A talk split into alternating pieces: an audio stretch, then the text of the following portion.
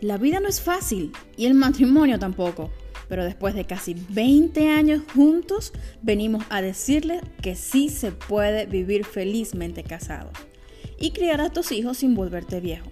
Bueno, al menos no amargado porque viejo.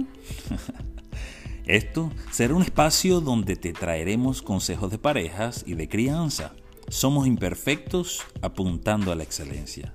Estás aquí en Abnel y Ángela Together. Así que quédate con nosotros. Comencemos.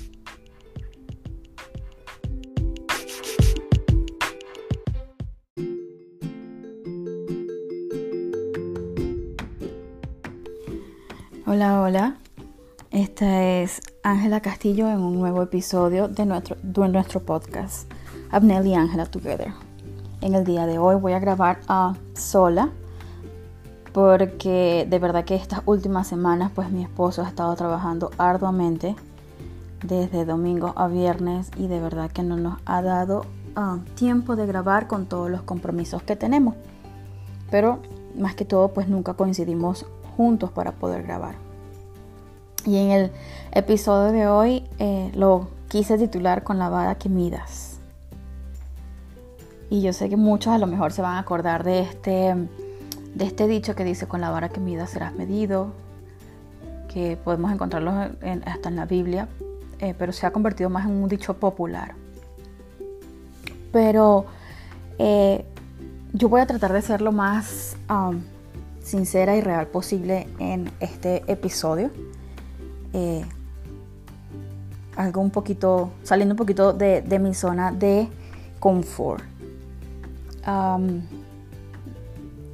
Justamente hoy en la mañana estaba, estaba viendo, estaba escuchando un podcast de una persona que admiro muchísimo, que, es una persona que, que trabaja como motivadora, ha escrito varios libros y hace un par de semanas eh, ella y su esposo pues son los que, una de las personas que, son como, como esas personas ejemplo que tú, pues que tú pones en, a veces en, distintas eh, áreas de tu vida cuando tú dices, mira, a mí me encantaría lograr hacer lo que esta persona está logrando, pero no, no desde el punto de, envidia, sino desde más bien de admiración, ¿sabes? Desde que, de que me, gusta lo, lo que está logrando esta persona. Eh, algunos de ustedes a lo mejor la, habrán escuchado. Eh, ellos son Rachel Hollis y Dave Hollis. Y más o menos como una o dos semanas atrás, ellos dieron la noticia de que se iban a divorciar. Y si alguno de ustedes es familiar con, con, ellos, pues eh, me imagino que les habrá caído la noticia tan wow, tan sorpresiva como a mí. Y los que no, los voy a poner en contexto. Ellos tienen casi 18 años casados, tienen cuatro hijos, ellos siempre hablan y de hecho tienen un podcast de pareja de cómo solucionar los problemas y todo este asunto de... hablan para, para esposos y de familia muy, muy bien. Y aparte ellos tienen una compañía que ellos dan eh, como life coaching y dan business coaching pero todo lo hacen juntos. Y si los veías en social media, mm, pues por supuesto todo el tiempo estaban juntos. Y de un momento a otro, pues sacaron la noticia de que se estaban divorciando y eh, sinceramente pues no dije nada, quedé como que, ¿what? Y de hecho le comenté en el, le leí pues los mensajes que ellos estaban poniendo en el social media, eh, que estaban diciendo que se iban a retirar de social media por, ah, por la misma situación para poder internalizar y pasar, procesar todo lo que estaban pasando. Y pues se lo comenté como, como eso, o sea, le leí la noticia, pero no le dije más nada. Pero me dejó pensando, de verdad que, que me dejó pensando. Y ayer, mientras estaba ah, terminando de hacer unas cosas aquí en la casa, pues me encontré justamente el libro de, ella y, le comenté a mi esposo. Yo le dije, yo sé que no he dicho nada con respecto a esto y no quiero juzgar, no quiero sonar como, como una persona que juzga, pero no me siento no me siento cómoda para terminar las lecciones que estaba haciendo, porque yo estaba haciendo unas lecciones de, life coaching con, ella, con la compañía de ella, y eh, con John Maxwell. Y justamente con ella eh, me sentía como que O sea, no, no quiero hacerla porque una de las cosas que dije, le dije a mi esposo fue, eh, no tiene, no, no le encuentro, he tratado de buscarle sentido, yo sé que cada quien tiene sus, sus vivencias, pero no tiene sentido para mí de que alguien dé consejos de parejas y presuma de ser tan auténtico cuando a la final nada de eso fue real. Porque se están divorciando. Y yo sé que, eh, que a lo mejor ustedes estarán pensando, eh, Ángela es pronta para juzgar. Pero todo esto lo llevaba procesando pues en silencio y siempre he dicho, no, yo no voy a juzgar a nadie porque yo no sé dónde yo voy. Y trato en lo menos posible de juzgar. Pero pues obviamente uh, soy el tipo de persona que piensa en exceso y todo lo internaliza. Y entonces llevaba días llevando, dándole vuelta a la cabeza a ese asunto. Y por eso ayer le comentaba a mi esposo con respecto a esto. Entonces, esta mañana decidí escuchar el podcast que ella publicó justamente ayer y se escucha en un tono desde el dolor, desde la tristeza, desde... Sí, desde el dolor. Y de verdad que me dio tristeza saber que... O sea, saber que ella está sufriendo a... esa, o sea, de, como, de la forma que ella expresa que está sufriendo y a la vez me sentí como con un poco de culpa por haber juzgado sin ni siquiera escuchar ninguna de las versiones. Y no es porque yo diga está bien que juzguemos cuando escuchamos las versiones, sino que sencillamente no es nuestro lugar juzgar y a veces nos dejamos llevar de forma tan rápida y tan fácil cuando algo no nos gusta que somos los primeros en juzgar. Y si hay algo real que siempre he dicho, pues en mis lecciones de, que he hecho de crecimiento personal, lo que siempre les he dicho a las personas con las que he trabajado es eso. A veces nosotros vemos el mundo no desde el punto de vista como realmente es el mundo, sino desde el punto de vista como nosotros somos. Nosotros terminamos viendo el mundo de la forma que nosotros somos, de las vivencias que nosotros hemos tenido, de la personalidad que nosotros tenemos. Entonces, al final, ese, ese es el punto de vista del mundo que tenemos y de esa forma vamos a juzgarnos, juzgar nosotros el mundo, de la forma que nosotros somos. Y a lo mejor ustedes dirán, ajá, entonces ¿por qué juzgaste a esta mujer y, y dijiste que nada había sido real? Es que tú no eres real. Pues no se trata de eso, sino que, como les digo, de acuerdo a las vivencias que hayamos tenido. Y a lo mejor, ah, pues me ha llevado a preguntarme esto, o sea, ¿cómo soy? Sea, ¿cómo soy yo? ¿O qué estoy sintiendo cuando vienen momentos que se prestan para que yo juzgue? O sea, ¿qué es, qué es lo que me acciona a mí a juzgar en distintas ocasiones? Y muchas veces el, cuando digo cómo soy yo, pues debo ser sincera, yo tengo problemas de vulnerabilidad. Yo no, no soporto ponerme vulnerable y como decimos en, en cierta ah, manera coloquial, mm, no me gusta servirme en bandeja de plata porque sé que hay tanta crueldad en el mundo que me da miedo salir herida y prefiero callar antes de arriesgarme a salir herida porque me da miedo que me hieran. Entonces yo prefiero callarme y este defecto pues a veces se ha presentado en mi matrimonio con Abner. De hecho, hace ya casi seis meses atrás estaba sufriendo de ansiedad porque es uno de mis problemas pero no lo sabía canalizar y de estrés. Estaba demasiado estresada porque estaba trabajando alrededor de 14 horas cada día y ya no daba más. Y recuerdo que una vez llegué y después de un día duro, muy duro de trabajo, eh, me encerré en mi closet a llorar. Pero a llorar de cansancio y él no supo sino hasta después que pasó. Y él, él me dice, o sea, ¿por qué no me dijiste? Ni siquiera yo sabía. Y, y es cierto, o sea, como les digo, ese, mi problema de vulnerabilidad o de, de, de, de que de exponerme y ser vulnerable con mis sentimientos ante la gente hace que pues obviamente se refleje en hasta en mis relaciones. ¿Por qué? Porque me da miedo salir herida. Entonces, cuando pregunto cómo soy, pues yo soy así. Es, o sea, reconozco que yo soy una persona que tiene problemas de vulnerabilidad y que le da miedo salir herida.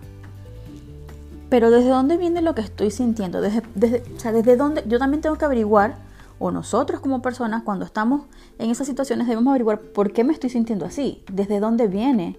Porque algunas veces no es la situación que está pasando en el momento, sino cosas que tú vienes trayendo guardadas o traumas que tú vienes del pasado y cada vez que se presenta una situación desconocida puede estar activando ese mismo modo de reacción como lo hizo en el pasado, aunque no sea la misma situación.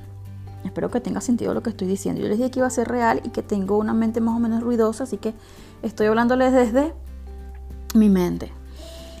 Entonces, eh, muchas veces eh, eh, tenemos que pensar en esto, en, desde dónde viene este asunto con la vulnerabilidad, por lo menos en mi caso, mi problema con vulnerabilidad y con que me hagan daño. Y el único momento que puedo pensar o que puedo retroceder fue la etapa del divorcio de mis padres. Eh, aunque es una etapa que ya pasó, que ya se, eh, puedo decir que he sanado y puedo hablar, como hay un dicho, no hable desde las heridas, sino desde las cicatrices. Ya hoy puedo hablar como desde esas cicatrices más que desde las heridas. Y durante ese tiempo de divorcio de mis padres, déjenme contarles más o menos un poco mi perspectiva de la historia. Ellos tendrán a cada quien su historia, se las respeto, los amo de igual forma, con toda mi alma, pero em, recuerdo que una vez nosotros siempre hacíamos reuniones familiares, bien sea cuando se iba a comprar un bien o cuando se iba a vender un bien. Y un día mi papá, mm, después de haberse ido de viaje de, regalo de cumpleaños para mi mamá de su cumpleaños, valga la redundancia, ellos se fueron para la isla de Margarita Pasaron unos días allá y después al volver, como a los tres días, mi papá dice que hay reunión familiar. Nosotros pensamos que, por supuesto, que era lo de costumbre, o íbamos a comprar algo o iban a vender algo en la familia, entonces querían como dejarnos saber. Pero resulta que mi papá en plena reunión familiar dice, bueno, eh, me estoy separando de su mamá porque no la quiero y nunca la quise. Um, mi mamá todavía no sabía de esto. Mi mamá le dice, estás jugando, ¿verdad? Y él le dice, no, eh, es la realidad, me estoy separando de ti.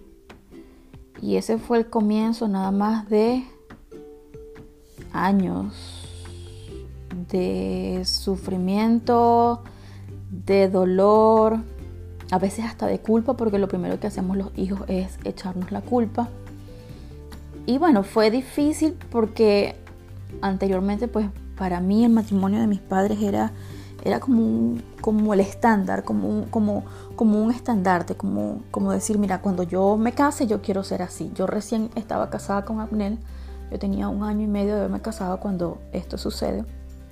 No, les miento, tenía casi un año de haberme casado con Abnel cuando esto sucede. Y este me cayó como balde de agua fría, así como a todos nosotros en esa reunión. Y una de las primeras cosas entre el medio de, todo ese dolor fue si lo hizo mi papá y mi mamá y si se están divorciando de ellos, ¿qué queda para mí? Que apenas tengo unos meses de casada.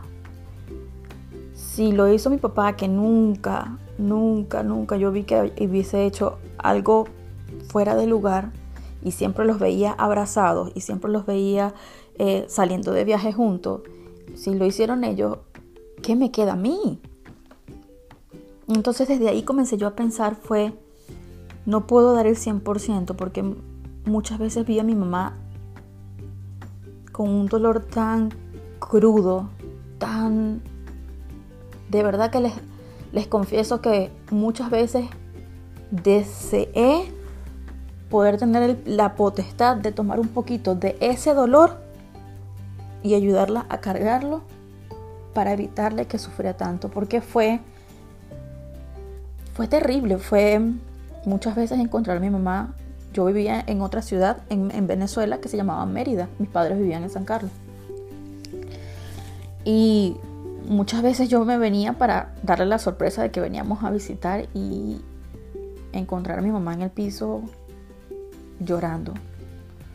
Eh, el hecho de que mis padres no pudieran estar bajo el mismo techo o en el mismo cuarto, eh, no juntos, porque llegó un punto en que de verdad les confieso que yo, yo no quería que volvieran. Yo decía, yo no quiero que vuelvan, yo lo que quiero es dejar de estar en el medio. Yo, yo quiero es dejar de ser la que lleva y trae. Porque por un lado, la tensión de que uno no le quería hablar al otro y por el otro lado, o sea, eso, recibir de los dos lados sin poder ser eh, una hija normal, así como había conocido hasta ese punto de mi vida. Entonces ese, dolor, ese dolor de, esa situación para mí era algo nuevo, algo desconocido y yo comencé a cerrarme más para evitar el asunto de, sufrir y yo creo que eso marcó una pauta en mí de un antes y un después y el asunto con la vulnerabilidad comenzó a ser más fuerte y desde ahí a mí me costaba abrirme a las personas porque era como darle carta blanca a que me hicieran daño. Durante esta situación, eh, mi esposo y yo comenzamos a tener problemas. Aunque ustedes nos vean en social media bien bien nice porque de verdad que para mí, de verdad mi esposo es mi todo, es mi, mi mejor amigo, mi novio, mi amante, mi esposo, mi soporte. Pero durante esa situación yo no supe manejar el dolor que cargaba y em, yo, no, yo no supe ponerme en los pies de mi esposo durante esa situación, sino que me puse en los pies de mis padres, de mi hermano, de mi mamá, pero nunca lo hice en los pies de mi esposo, nunca traté de, de analizar qué era lo que mi esposo estaba pasando durante esa situación, sino que me enfoqué a ser como que la que le resolvía todo a mi familia, pero paterna y materna. Y lo dejé en cierta forma a él de último por el mismo temor a que me pasara lo mismo que después de casi 30 años le había pasado a mis padres. Y comencé, yo debo confesar que comencé como que a cerrarme más, a cerrarme más, y eso, marcó como una distancia entre nosotros. Y eh, sumándole a eso, yo me fui a estudiar en la universidad en otra ciudad y fueron tiempos difíciles para nosotros como pareja porque yo no me sentía entendida ni escuchada, pero tampoco yo me hacía entender y yo asumía de que sencillamente mi matrimonio estaba ya listo para el fracaso, que ya él estaba, que ya, o sea, que ya estaba destinado a fracasar, por lo tanto me daba miedo pues entregarme eh, como que más y seguía con la mentalidad de que era solo el 50%. Esa era mi percepción. Diez años después más o menos, ya estando aquí en Estados Unidos, hablamos de esa situación, pero antes habíamos hablado, solucionamos por supuesto y todo, pero nunca desde la forma como cruda con la realidad de que tú, del que era lo que pasaba por nuestra mente en esos momentos. Y diez años después hablamos de esto y yo le conté pues que yo tenía temor a salir herida porque yo pensaba que mi matrimonio iba a ser lo mismo, que bueno, le conté, comenté del todo eso, pero él también me comentó su punto de vista. Y el asunto es que él, eh, primero él estaba sufriendo porque obviamente pues mis padres también era parte de su familia. Y también, por supuesto, o sea, estábamos acostumbrados a ese matrimonio que, que les digo, pues que todos percibíamos como muy estable. Entonces él le dolía la situación, le dolía verme sufriendo por la situación. Y aparte le dolía que yo lo estuviera alejando por la situación. Entonces mi esposo comenzó a temer de que yo lo fuese a dejar por la misma distancia que había puesto. Y aunque seguíamos juntos y todo, y, todo, o sea, nunca, ustedes nunca van a ver entre nosotros que hubo una discusión delante de la gente. no, pero, pero algo estaba roto y no sabíamos cómo restaurarlo. Y decidimos juzgar de que él pensó que yo lo dejaría y yo decidí juzgar pensando de que él me iba a hacer lo mismo que mi papá ah, y mi mamá habían pasado. Entonces,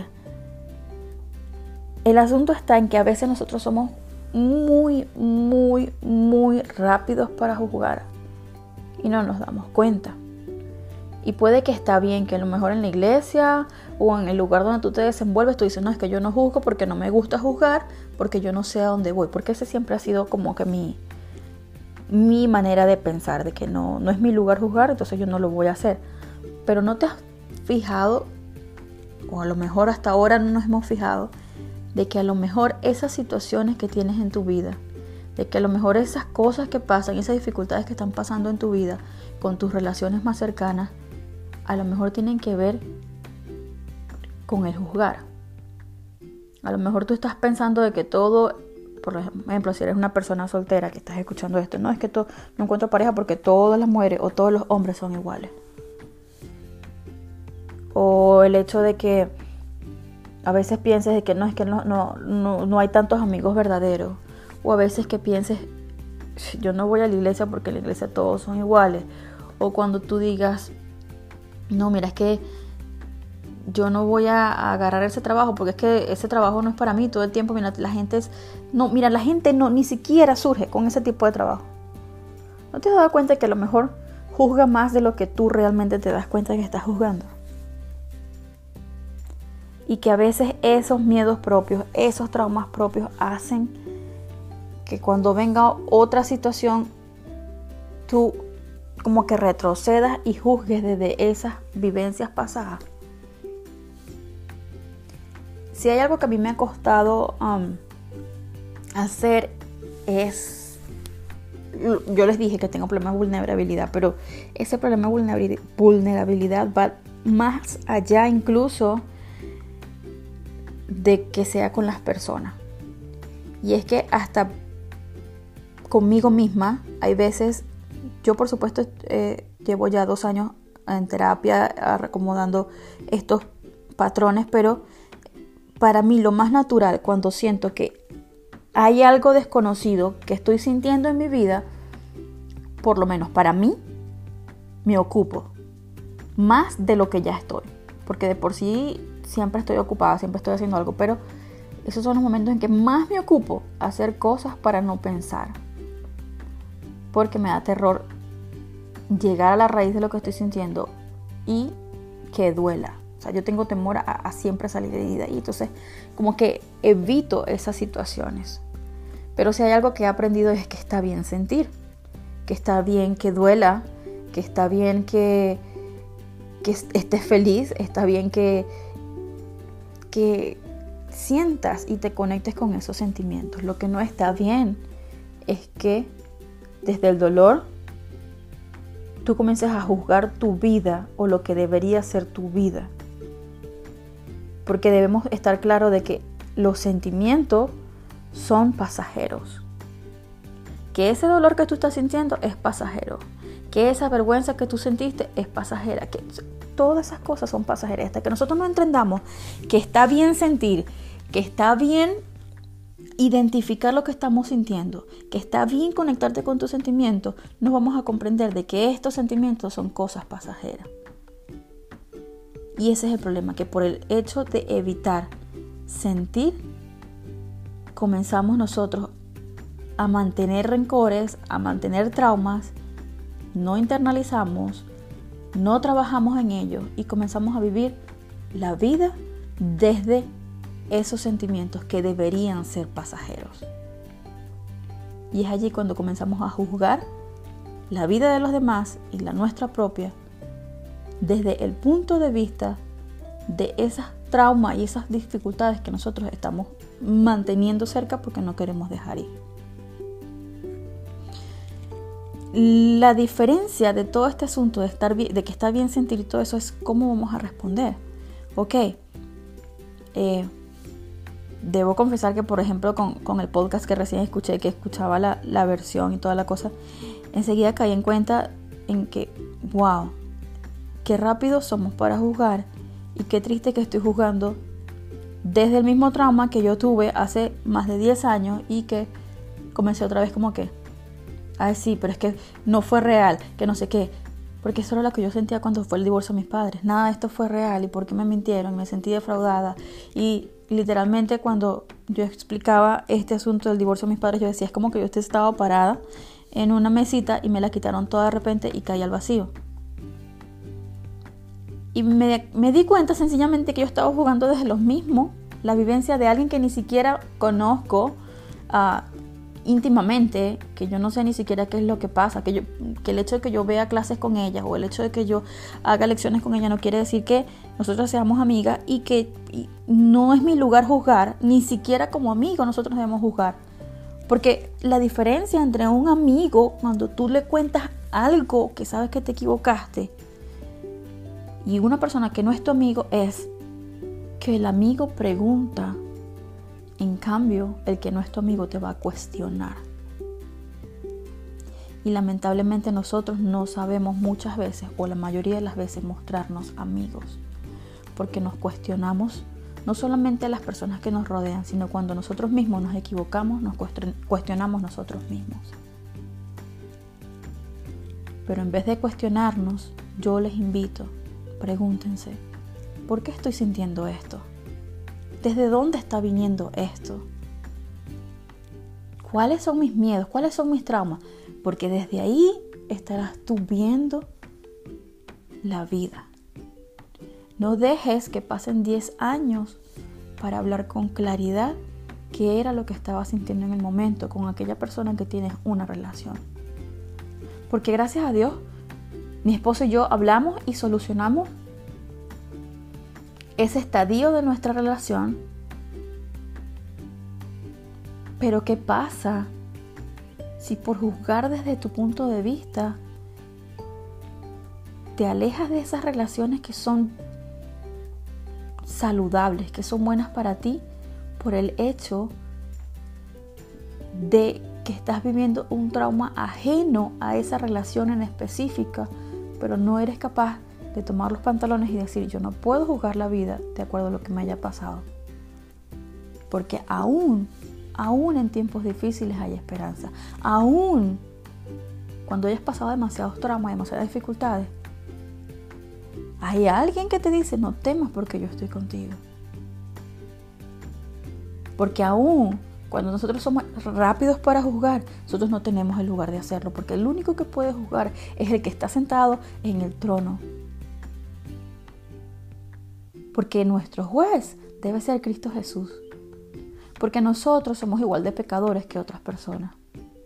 O peor aún, porque muchas veces lo que tú criticas y juzgas de otras personas o son tus mayores miedos o son tus peores defectos y lo estás viendo reflejado en ellos.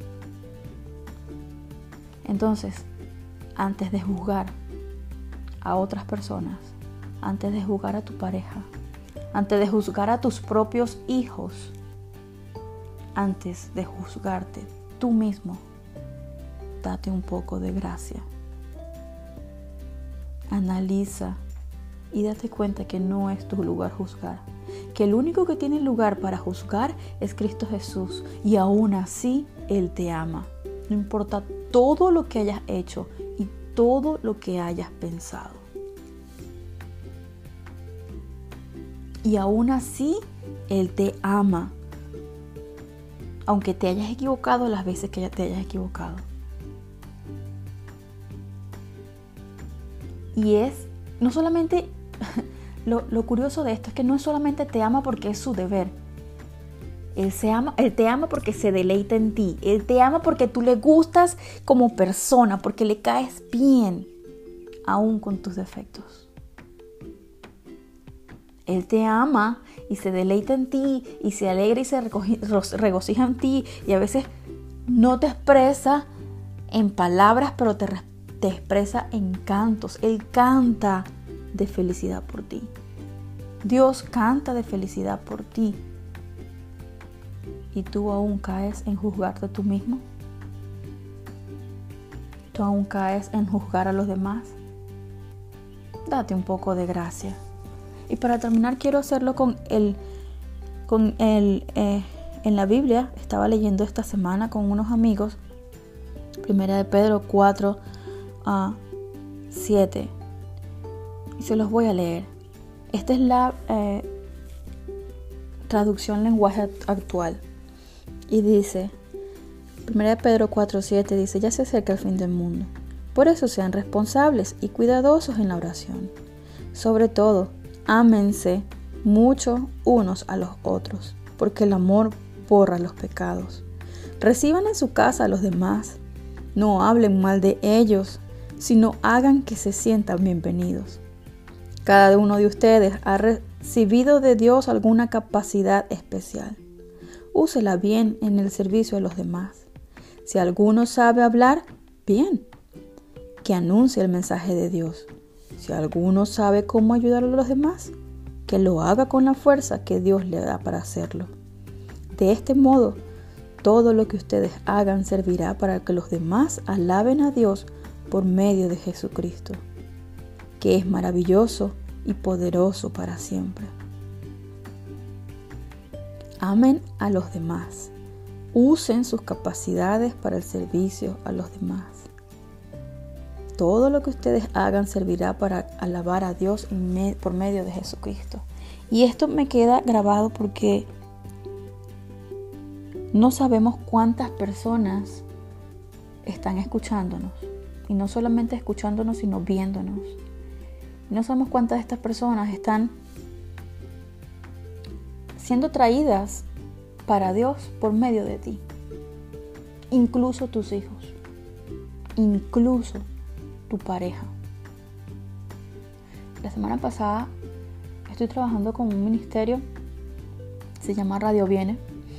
Eh, valga la cuña, lo pueden buscar en YouTube, pueden buscar en Instagram, pueden buscar en la página web que es www.radioviene.com y eh, hemos estado trabajando con ellos y hemos estado publicando eh, estudios de la Biblia y hubo un día que publicamos Salmo 91 y alguien me escribió. Esa persona no cree en Dios y su inicio para comenzar la conversación fue, ¿por qué sigues creyendo en Dios? ¿Por ignorante o por gusto? ¿Vas a seguir con eso? Y desde ahí fueron palabras groseras, palabras que ofendían, para probar su punto de que yo estaba equivocada. Yo llevaba tres días sin dormir bien, con insomnio. El dolor de cabeza era terrible. Y de verdad que no quería no quería tener ese tipo de conversación, no quería. Pero sentí aquella incomodidad y me puse a orar. Yo, bueno, Señor, si tengo que hablar, lo voy a hacer, pero dame, dame las palabras para ello. Y le escribí a mis compañeros en el grupo de Radio Viene y les pedí ayuda con la oración. Y esta persona